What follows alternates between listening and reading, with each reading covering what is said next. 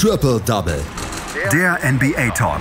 Auf meinsportpodcast.de. Den Brooklyn Nets gehen so langsam aber sicher die Superstars aus und die Phoenix Suns sweepen die Denver Nuggets und stehen wieder in den Conference Finals. Das sind die Hauptschlagzeilen aus der letzten Nacht. Und wir bei Triple Double äh, sprechen natürlich werktäglich über diese Ergebnisse aus der letzten Nacht. Und das tue ich heute mit Patrick Rebin. Hallo Patrick. Guten Morgen, Andreas. Patrick, es steht 2 zu 2 in der Serie zwischen den Brooklyn Nets und den Milwaukee Bucks. Die Milwaukee Bucks haben Spiel 4 mit 107 zu 96 gewonnen. Das ist erstmal ein verdienter Sieg. Das Problem ist, sie haben es inzwischen getan, wo nur noch zwei, wo schon zwei Superstars der Brooklyn Nets auf der Bank sitzen. James Harden, bei dem weiß man noch nicht, wann er zurückkommt. Der hat ja nach wie vor seine Verletzung. Und dazu kam letzte Nacht auch noch ähm, Kyrie Irving. Es geht so langsam dahin mit den Brooklyn Nets und ihren richtig guten Spielern. Ja, absolut. Ähm, die Nets sind zumindest nominell mit einer Big Three in die, in die Playoffs gegangen. Übrig ist davon mittlerweile nur noch eine Big One. Ja, du hast gesagt, Kyrie Irving hat sich gegen die Bucks in Spiel 4 verletzt. James Harden hat sich in der ersten Minute der Playoffs bereits verletzt gehabt. Und äh, Kevin Durant ist jetzt sozusagen Kevin alleine zu Hause und muss es alleine richten. Irgendwie für die Brooklyn Nets. Nicht, dass ich äh, Zweifel dran hätte, dass er es alleine richten kann. Ja, er hat wirklich eine starke Saison und vor allem starke Playoffs bisher gezeigt. Allerdings wird es dadurch natürlich nicht einfacher, vor allem wenn so wie in diesem Spiel ähm, die Milwaukee Bucks richtig gut spielen. Janis Antetokounmpo 34 Punkte, Double-Double mit zusätzlich 12 Rebounds. Support kam von Chris Middleton mit 19 Punkten, True Holiday mit 14 und PJ Tucker mit 13 Punkten. Ja, und bei den Nets, da hatte Durant 28 Punkte, ebenfalls ein Double-Double mit 13 Rebounds. Danach wurde es dann allerdings relativ knapp auf dem Boxscore. Lediglich Kyrie Irving der aufgrund seiner Verletzung nur 17 Minuten auf dem Court stand, schaffte es äh, zweistellig zu scoren.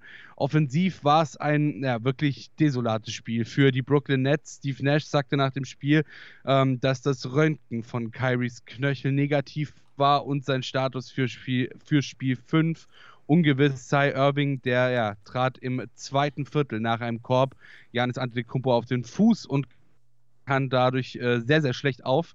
Er hat zunächst noch eine Possession der Bucks weitergespielt, blieb dann aber mit Schmerzen auf dem Boden liegen und wurde direkt vom Staff in die Umkleidekabine gebracht. Die Nets, die hatten vor der Verletzung Irvings gerade mit einer 13-Punkte-Folge eine 34 zu 23 Führung übernommen, als die Bucks so richtig in den Tritt kamen. 21 und 4 Run inklusive einem 12 und 0 Run mit einem 4-Punkte-Spiel von Chris Middleton, zwei Dreiern tief aus der Ecke von PJ Tucker und einem Dank von Janis Antetokounmpo.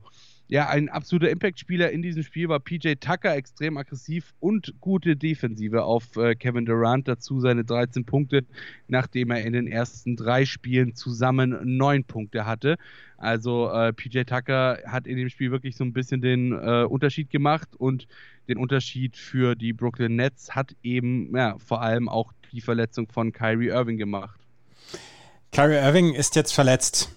Ich, also, das, die Verletzung gestern sah so aus, als ob er nicht nochmal zurückkommt, wenigstens nicht in dieser Playoff-Serie. Bei James Harden hat Steve Nash gesagt, sie wollen im Moment noch kein Timetable ran packen. Es soll nichts passieren, ähm, was die Zukunft von James Harden auf dem Platz dann in irgendeiner Weise beeinträchtigen könnte. Jetzt sind sie dort alleine im Moment mit Kevin Durant. Der hat natürlich nach wie vor einen Supporting Cast. Ähm, es ist nach wie vor Blake Griffin da und Joe Harris ist äh, da. Sie haben Jeff Green, Mike James hatte übernommen für, ähm, für Kyrie Irving. Aber ist die Mannschaft so gut, diese beiden Verluste im Moment erstmal wegzustecken? Schwierig zu sagen. Ähm, nach dem Spiel würde ich sagen, nein, sind sie nicht. Wobei das Spiel halt auch gerade offensiv wirklich extrem schlecht war. Ähm, ich meine, wir haben gesehen, dass beispielsweise Spieler wie Joe Harris, Bruce Brown ähm, auch durchaus Difference äh, sein können. Ähm, auch durchaus in der Serie. Das haben sie jetzt im letzten Spiel nicht gezeigt. Ähm, das ist halt die Frage, woran lag es bei den beiden? Ja? Ähm, lag es daran, dass sie sage ich mal, in den anderen Spielen, wo sie diese Difference Maker Qualitäten gezeigt haben, gute Tage erwischt haben?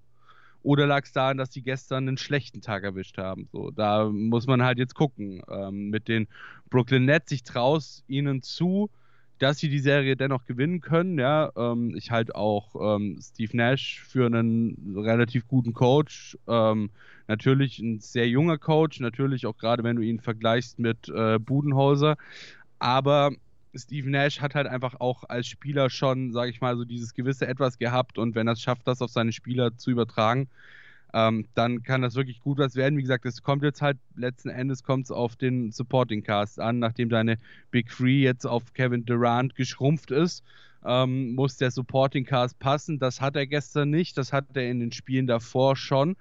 Ähm, und wie gesagt, es wird alles drauf ankommen, wie sie ihren Supporting Cast äh, in den nächsten Spielen einstellen können und hinbekommen.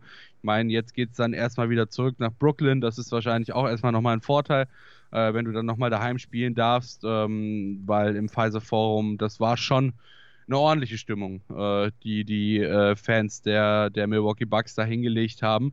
Also ich will es ihnen gar nicht verdenken. Insofern jetzt mal schauen, wenn es wieder zurück nach Brooklyn geht. Wenn die Milwaukee Bucks allerdings jetzt dann im nächsten Spiel den Win in Brooklyn entführen können, dann würde ich tatsächlich nicht mehr unbedingt mein Geld auf die äh, Brooklyn Nets setzen wollen. Bei den Milwaukee Bucks sind jetzt einige äh, dabei, die wirklich gut gespielt haben. Chris Middleton, du hast es gesagt, Drew Holiday hat gut gespielt, auch PJ Tucker mit seiner Aggressivität, der sich dann ja auch äh, nicht fürchtet davor, sich anzulegen mit den Gegnern. Janis sowieso mit 34 Punkten. Pat Connaughton, der zwischendurch einen, einen bösen Hieb gegen, den, gegen das Auge bekommen hat, beziehungsweise gegen die Augenbraue. Da musste erst, glaube ich, noch auf dem Platz getackert werden oder geklammert genannt werden. Also die Milwaukee Bucks sehen nach 0 zu 2 jetzt inzwischen fast wie die Favoriten aus gegen die Brooklyn Nets. Und wir müssen mal sehen, wie es jetzt äh, weitergeht. Die Serie geht jetzt erstmal wieder zurück nach Brooklyn und jetzt haben die Brooklyn Nets drei Tage Zeit. Vielleicht geht ja irgendwas mit James Harden dann noch. 2 zu 2 steht es in der Serie. Die Phoenix Suns haben die Denver Nuggets gesweept mit 4 zu 0. Die Denver Nuggets selber mit Verletzungsproblemen seit April fehlt Jamal Murray. Sie hatten im April so ein paar Tage, wo sie einfach fantastisch gespielt haben, wo auch Jamal Murray noch mit dabei war und wo man gedacht hat, Mensch, vielleicht haben die dieses Jahr die Möglichkeit für einen tiefen Playoff-Run. Durch den Ausfall von Jamal Murray und dem fehlenden Support für Nikola Jokic war es relativ klar, dass die Serie gegen die Phoenix Suns sehr schwer werden würde. Jetzt hat sich ja dann auch noch Nikola Jokic letzte Nacht selber rausgeschossen und ähm, damit bleibt dann am Ende ein 4 zu 0 für die Phoenix Suns, die eine unglaublich beeindruckende Serie gespielt haben, oder? Absolut, sweet, sweet fam. Chris Paul und Devin Booker. Ja, mehr muss man, denke ich mal, nicht zu diesem Spiel sagen. Chris Paul, Devin Booker powerten die Suns zum vierten Sieg über die Denver Nuggets und somit logischerweise zum Sweep über die Denver Nuggets. Was ein Spiel der beiden war das denn bitte, Chris Paul? Ja, der traf die unmöglichsten Würfe quasi von überall, egal in welcher Position sich sein Arm und oder sein Körper gerade befand und wie viele gegnerische Spieler irgendwie um ihn rumstanden, auf ihn draufgesprungen sind oder äh, vor ihm Purzelbäume gemacht haben, um noch an den Ball dran zu kommen. Er hat trotzdem getroffen und ähm, das war wirklich einfach Wahnsinn. Devin Booker, der hat sein Team richtig angepowert, ja, zum Sieg und ja, so kann man das nur sagen. Herzlichen Glückwunsch zu den ersten Western Finals seit elf Jahren. Lang mussten sie warten, jetzt dafür umso beeindruckender. Chris Paul hatte 37 Punkte am Ende, Devin Booker hatte 34 Punkte am Ende. Und man muss sagen, immerhin wehrten sich die Nuggets bis zuletzt gegen die Niederlage, auch wenn manchmal ein bisschen zu overpaced. Du hast es gesagt, Nikola Jokic, der League-MVP, musste das Spiel bei 3,52 im dritten Viertel aufgrund eines Flagrant Two Fouls an Cameron Payne verlassen. Payne, der hatte den Ball, Jokic, der wollte ihm von oben den Ball aus der Hand schlagen, traf dabei, aber leider weitaus mehr Gesicht von Payne als Ball. Payne, der blieb mit schmerzverzerrtem Gesicht am Boden liegen und eine Rangelei zwischen Jokic und Booker konnte nur durch die Mithilfe der Teammates verhindert werden. Das war diese ganze Aktion war irgendwie so ein bisschen ein Sinnbild für die Intensität in diesem Spiel. Nikola Jokic, der sagte danach, dass er mit diesem Foul so ein bisschen, ja, den Rhythmus des Spiels verändern wollte. Er wollte so ein bisschen Energie seinem Team mitgeben. Er wollte ein hartes Foul begehen. Ja, das hat er danach auch gesagt.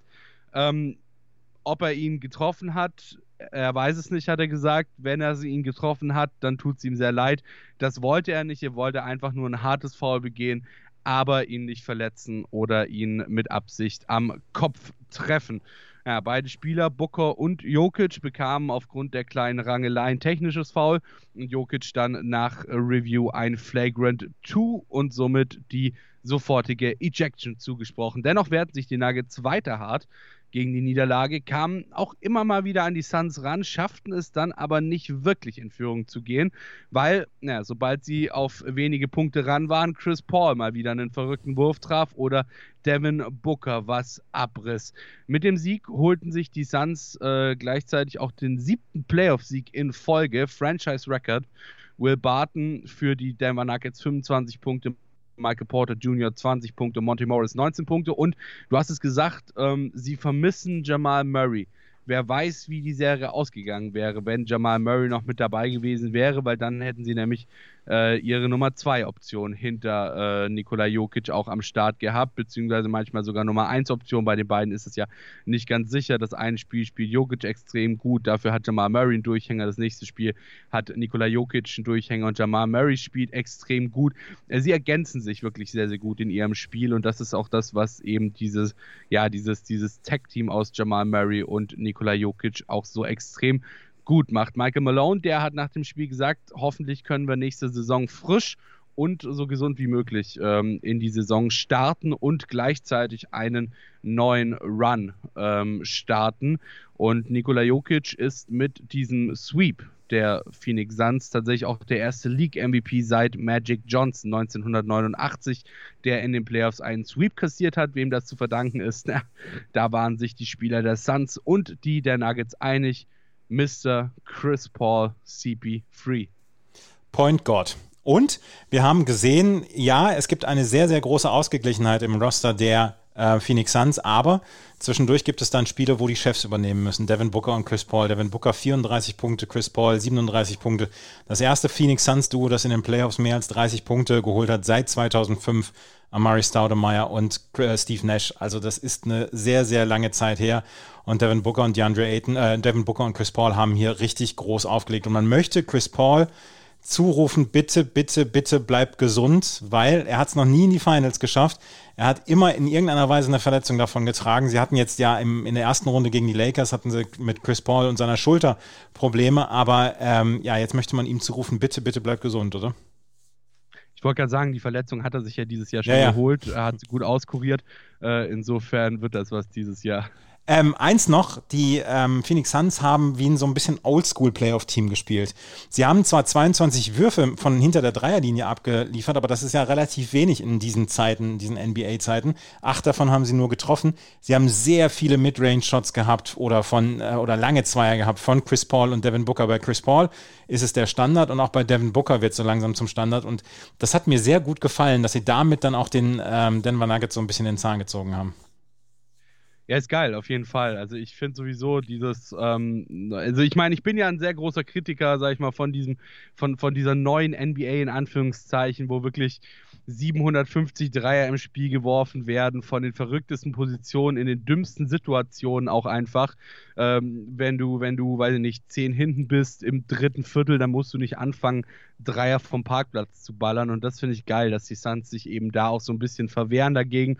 Und ich meine, es ist effektiv, wie man sieht. Ja, also da können sich durchaus ein paar Teams eine Scheibe von abschneiden. Es ist effektiv, wie man an den Phoenix Suns jetzt in dieser Saison gesehen hat, wie man an den Phoenix Suns in den Playoffs auch gesehen hat.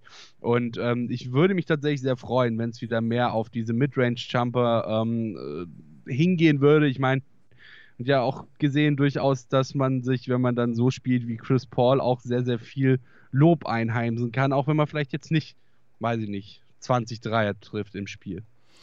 Die Phoenix Suns stehen also in ähm, den Western Conference Finals und haben vielleicht noch eine ganze Ecke an Zeit, bevor sie die Conference Finals beginnen, weil Nämlich die Serie zwischen den LA Clippers und den Utah Jazz steht 2 zu 1 für die Utah Jazz. Nächste Nacht gibt es dann Spiel 4 und es gibt auch Spiel 4 zwischen den Philadelphia 76ers und den Atlanta Hawks. Was erwartest du von den beiden Spielen?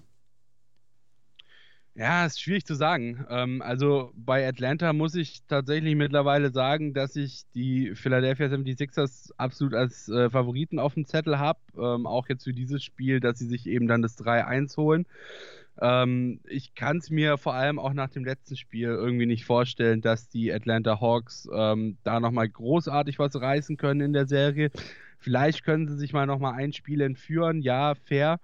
Aber der Sieg, der wird, denke ich mal, letzten Endes dann an die Philadelphia 76ers gehen. Und ja, die Utah Jazz, die müssen die Clippers aufhalten. Ich denke mal, so einfach kann man das sagen. Ähm, sie müssen es schaffen, die Clippers aufzuhalten. Sie haben das eigentlich ganz gut gemacht in den ersten beiden Spielen, wobei man auch dazu sagen muss, dass die ersten beiden Spiele relativ knapp an die Utah Jazz gingen, ja, 112, 109, 117, 111 und sie dann in Spiel 3 wirklich ordentlich eins auf die Mütze bekommen haben, 132 zu 106, also da ging nicht wirklich viel.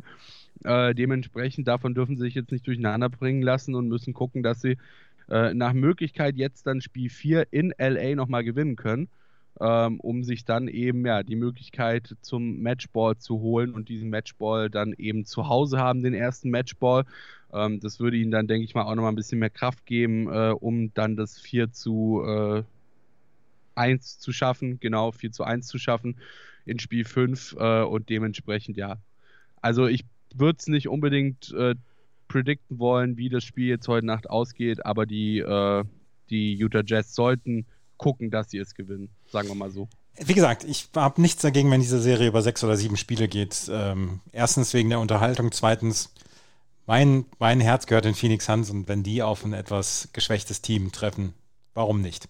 Das waren die Ergebnisse von heute und eine kleine Vorschau auf morgen. Morgen werden wir natürlich wieder darüber berichten, über die Spiele aus der letzten Nacht. Das war Patrick Rebin mit seinen Einschätzungen zu diesen Spielen. Danke, Patrick.